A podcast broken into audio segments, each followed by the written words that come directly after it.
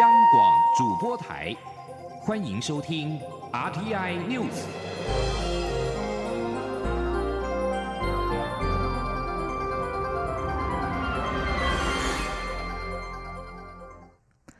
各位好，我是张旭华，欢迎收听这节央广主播台提供给您的 RTI News。海巡署即将有新的生力军，蔡英文总统今天南下为海巡署即将新成军的六百吨巡防舰命名“安平舰”。总统肯定这是国建国造的新里程碑，期许借新舰艇的加入，大幅提升巡防能量。总统借由“安平”两个字，祝福所有的海巡兄弟姐妹都能掌稳舵，安全的航行，为守护台湾周遭海域平安立大功。随后并进行下水直平命名揭牌仪式。总统致辞时表示，政府从去年开始推动筹建海巡舰艇发展计划，编列新台币四百二十六亿元的预算，要在十年内打造出一百四十一艘更新、更快速的海巡舰艇。他有信心，有了这些新式舰艇，海巡阵容将有世界级的水准，海巡同仁执行任务时也会更安全、更有效率。今天下水的三十五吨级巡防舰多功能艇，最高船速可达到四十五节，是国内目前最高速的执法船舶。另一艘三十五吨快艇更具备有水炮功能，射程可达到六十公尺，能够有效执行非法船舶驱离和救难任务。一海巡署规划，安平舰将于下个月涂装下水，配置南部地区机动海巡队，执行南方海域护渔和维权任务。泰国驻台办事处明年三月要实施台湾人赴泰国电子签证新制，引发民众抱怨政府泰国对台签证的不平等，认为政府应该要祭出反制措施。对此，行政院长苏贞昌今天表示，已经责成外交部加强和泰国联系，希望彼此多一些互动往来，对两国都好。记者王威婷报道。泰国驻台办事处原定十一月三十号起实施泰国电子签证新制，台湾人申办泰签必须提供财力证明影本，引发民众和旅游业者抱怨。泰国驻台办事处随后宣布，为了让申请者有充分的准备时间，将于二零二零年三月一号起实施泰国签证线上申请作业。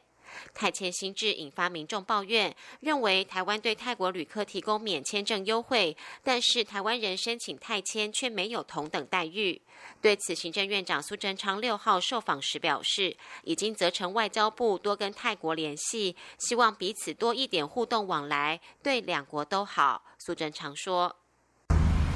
呃，台湾与人为善，我们也希望跟各国都有非常好的往来。”这件事情我也责成外交部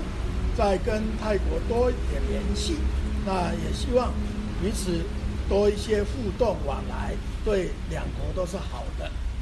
蓝军持续追打杨慧如案，质疑民进党许多政治人物与杨慧如熟识。国民党总统候选人韩国瑜的创意总监潘恒旭在脸书张贴一张照片，指杨慧如是行政院的员工，还帮副院长陈其迈拍照。对此，苏贞昌表示，陈其迈已经说这是搞乌龙，拍照的并非杨慧如，而是陈其迈的幕僚。知道过往历史的人就应该不会问他这个问题。杨慧如案持续延烧，媒体询问是否担忧此案影响民进党的选情，苏贞昌回答：案件已经起诉，就让司法去办，证据到哪里就办到哪里。中央广播电台记者王威婷采访报道。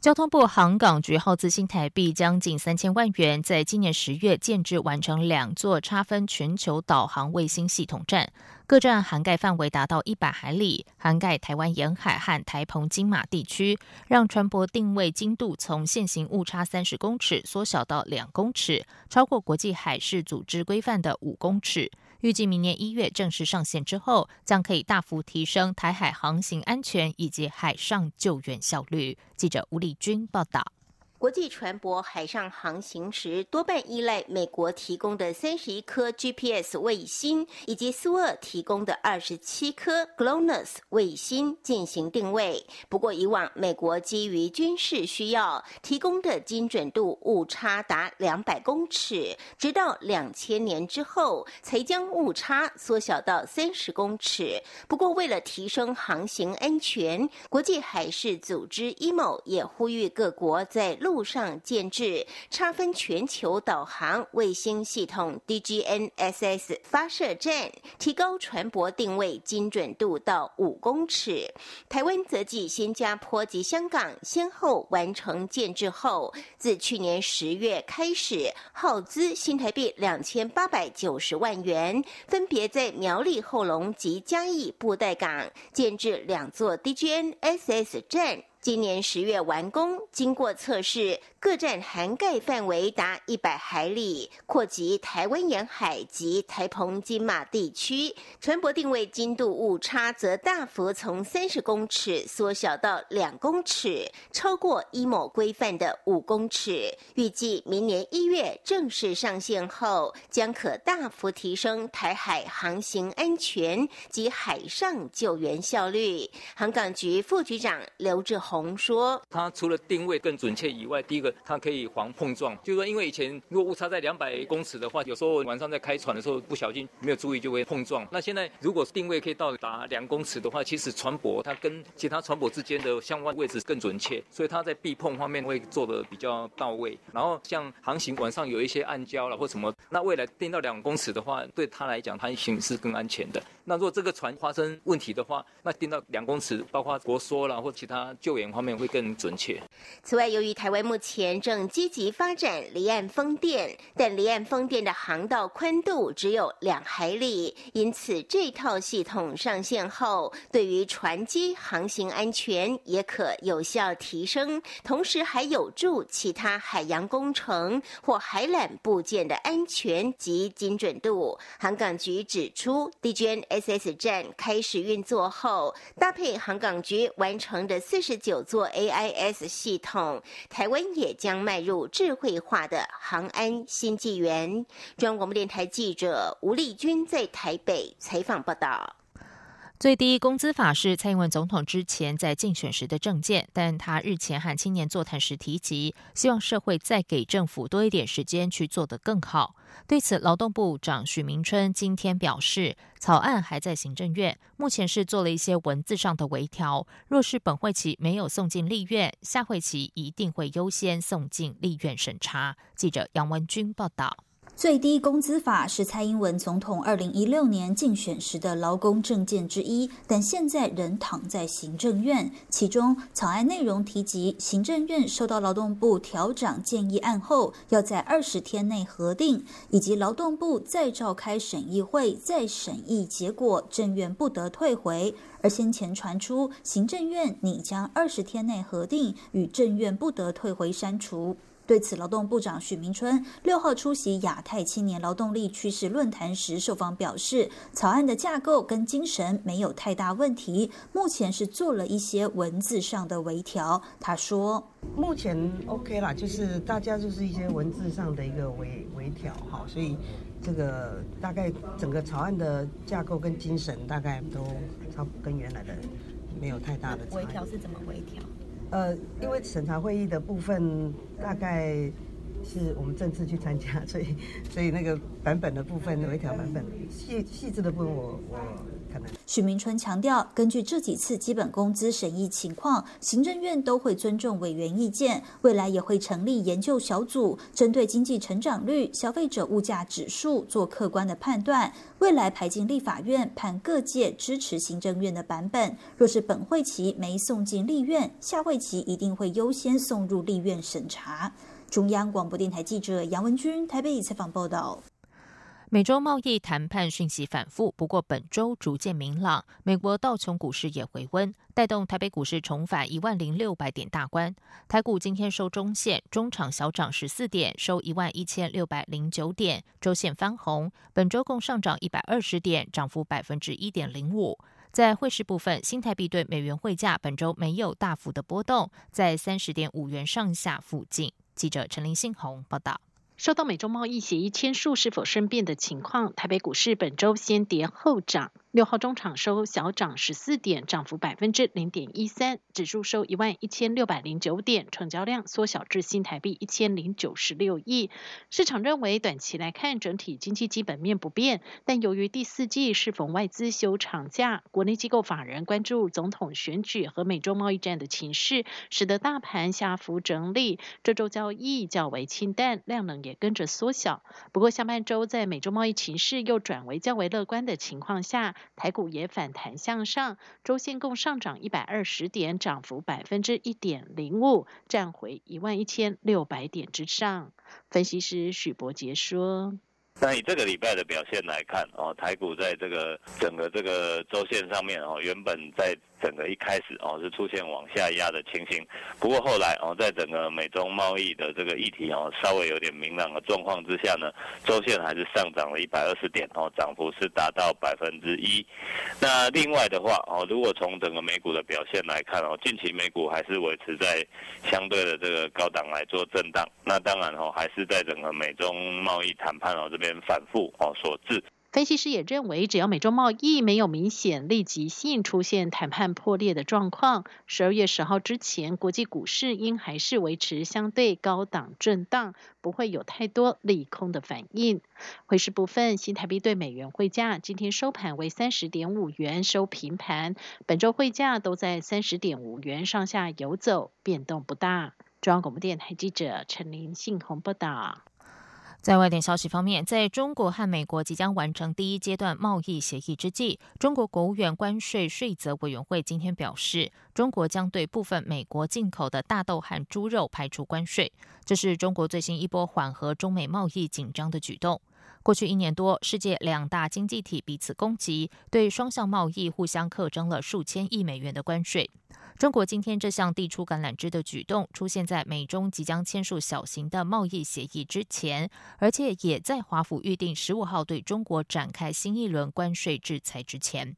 华府表示，中国在这项协议中包括了增加采购美国农产品。中国财务部发表公告说。国务院关税税则委员会已经根据企业申请展开排除部分美国进口黄豆、猪肉等商品关税的工作。公告中说，关税税则委员会决定授权企业对美国采购自主商谈、自行进口。不过，公告中没有提到进一步的细节。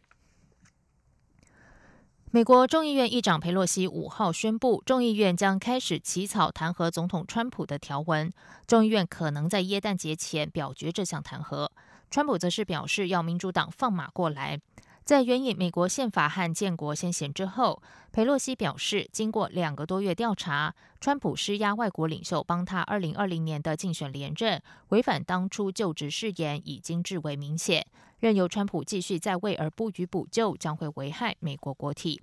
纽约时报报道，佩洛西对民主党能够取得足以弹劾川普的票数深具信心，但在距离二零二零年美国总统大选不到一年的此时发动弹劾，正值党派分歧加剧，而且两党都面临与川普个人一样高的政治风险。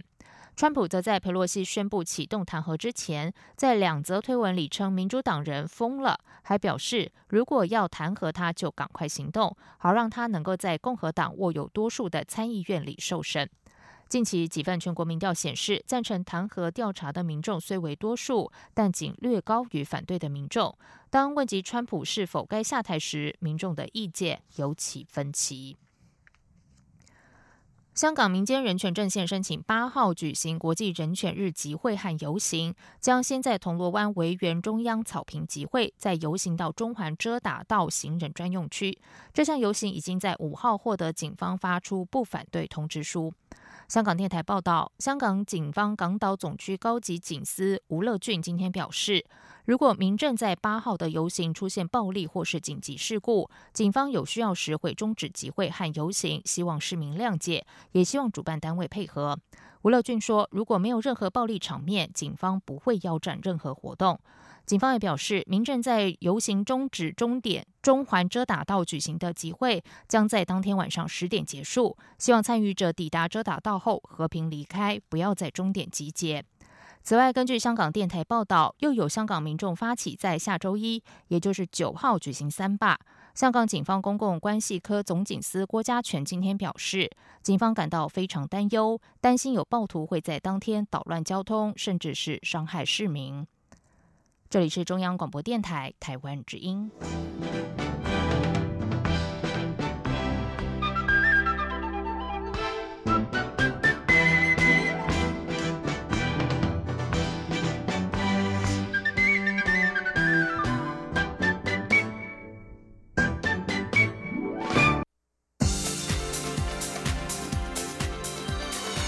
这里是中央广播电台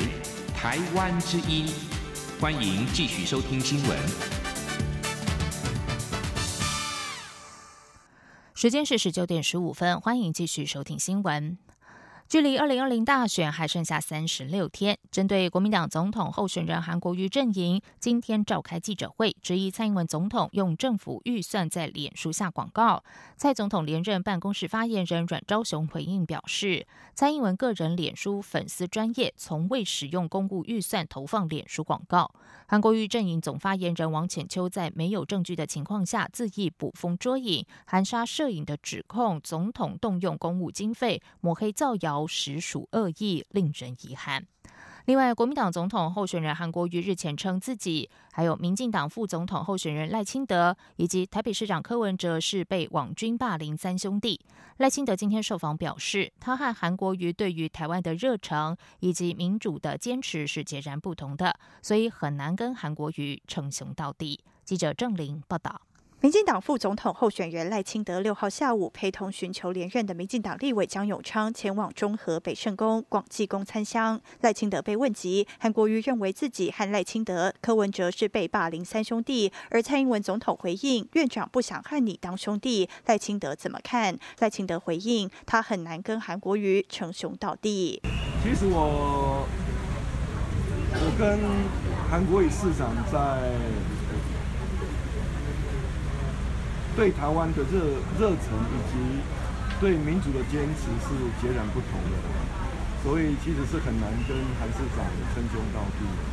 赖清德也说，在守护台湾这样的大目标下，人人有责，所以他愿意跟蔡总统搭配竞选正副总统，希望民众能支持英德配，守护台湾。对于韩国瑜竞选广告提出七个凭什么质疑执政团队，赖清德说，面对中国步步进逼和打压，台湾都非常关心。在蔡总统执政三年来，寸步不让守护台湾民主，同时推动许多改革，也有许多成绩获得国人肯定。在国人支持下，蔡总统连。连任是顺理成章的事。另外，对于蓝营全力打卡神杨慧如网军，国民党主席吴敦义日前也才是全党全力追查杨慧如案。赖清德说，吴敦义的命令足以显示他关心前大阪办事处长苏启成是假，为了选举才是真。如果回想当时情况，不难发现第一个网络消息是来自中国，提到中国派车接送台湾旅客。赖清德说，现在杨慧如案已经进入司法程序，待司法厘清。后国人应该会看得更清楚。现在国人应该严肃面对，政党也不必为了选举刻意政治化。被问及是否会影响选情，赖清德说：“只要真相厘清，就不会。现在国民党希望将事情政治化，把它朝向对选举有利方向。但如果国人回想当时情况，是哪个政党在立法院开记者会抨击大阪办事处，就很清楚。”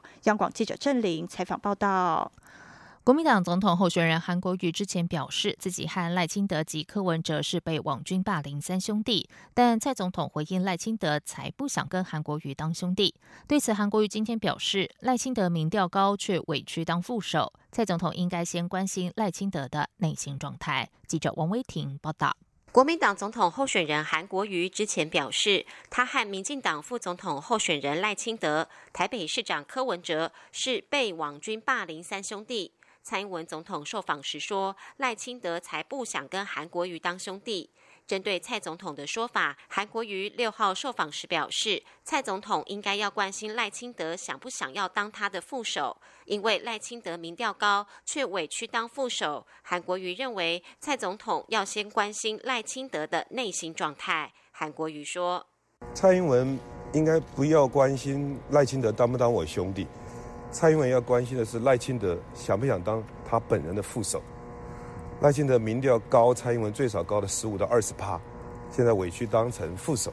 我觉得蔡英文总统应该要自己关心一下赖清德院长他的内心的状态，好吧？蔡总统之前提出两大科技政策愿景，其中包括研议成立数位发展部会。对此，韩国瑜表示，这是继他提出“六六六”托育政策后，蔡总统再次抄袭他的政见。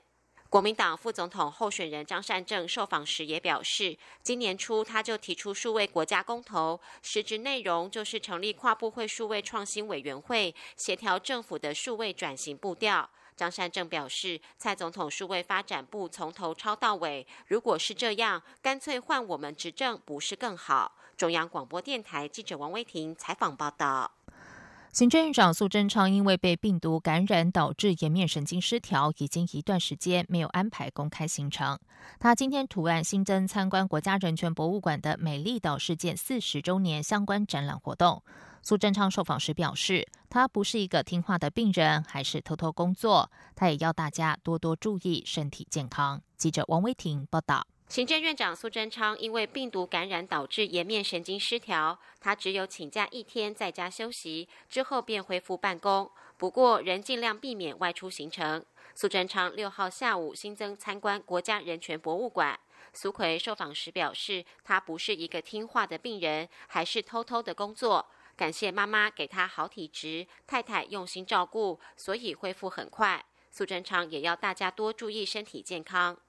至于前行政院长张善政曾说，苏贞昌如果再批评国民党总统候选人韩国瑜，就会去住院。苏贞昌表示，张善政已经道歉，他说的话也就不必放在心上。苏贞昌说：“嗯，在我生病期间，收到的是来自全国各地。”国人同胞对我满满的祝福关心，到没有看到攻击的言论。张前院长讲的那段话，他自己也已经道歉，就不必再放在心上。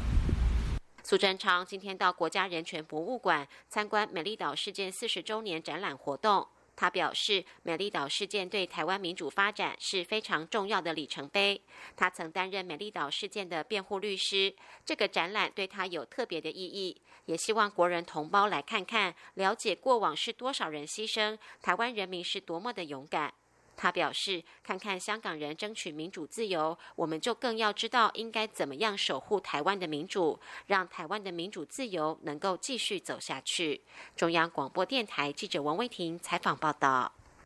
今年适逢美丽岛事件届满四十周年，由诗人黎明勇策划，集结十二位国内摄影师拍摄台湾街头民主运动的摄影作品的《自由之路：人权光影美丽岛事件四十周年影像诗》一书，今天正式发表。以诗为号角，以镜头为笔，为台湾民主运动发展历程留下珍贵的见证。记者江昭伦报道。不同于用文字叙述回顾美丽岛事件四十周年台湾民主发展历程，《自由之路：人权光影美丽岛事件四十周年影像诗》一书，集结了陈博文、于月淑、潘晓霞、谢森泰、邱万兴、刘振祥等十二位从戒严前到戒严后持片在街头用照相机记录台湾追求民主、人权、自由运动的新闻人的作品，共一百二十张照片。再加上诗人李明勇为每位摄影家编辑的单元，配上他呈现戒严风景的诗各一首，为时代留下见证。在摄影家的镜头下，从党外抗争、美丽岛事件、农民运动、反核运动，一直到太阳花运动，争取婚姻平权，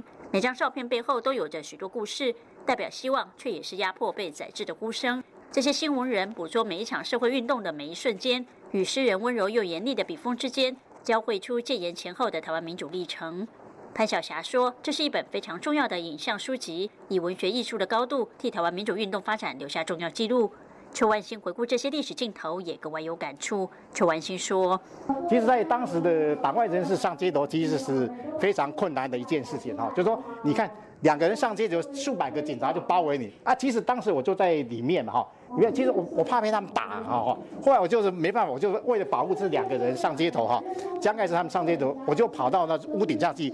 拍照，所以他们这些警察知道上面有人在拍照记录哈，所以比较比较不敢动他们。总策划人李明勇表示，这些照片之所以珍贵，在于这些历史场景无法重新来过。是一个艺术见证，提供现在的人用不同的视角看待台湾追求民主之路。李明勇说：“也提供了一个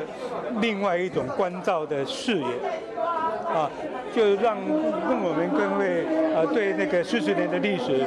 有更明晰的一种呃回望。”李明勇在书的序中特别放上他在一九八四年写的《底片的世界》这首诗，诗里写道：“他拍摄我们生的风景，从显像到影像。”它记录我们死的现实，从经验到想象。我们小心翼翼地把底片放进显影药水，以便明晰一切。它描绘我们生的欢愉，以相反的形式；它反映我们死的忧伤，以暗淡的色调，直到一切彰显，呼应这些重要摄影作品所代表的时代意义。中国电台记者张超伦台北采访报道。接下来进行今天的前进新南向。前进新南向。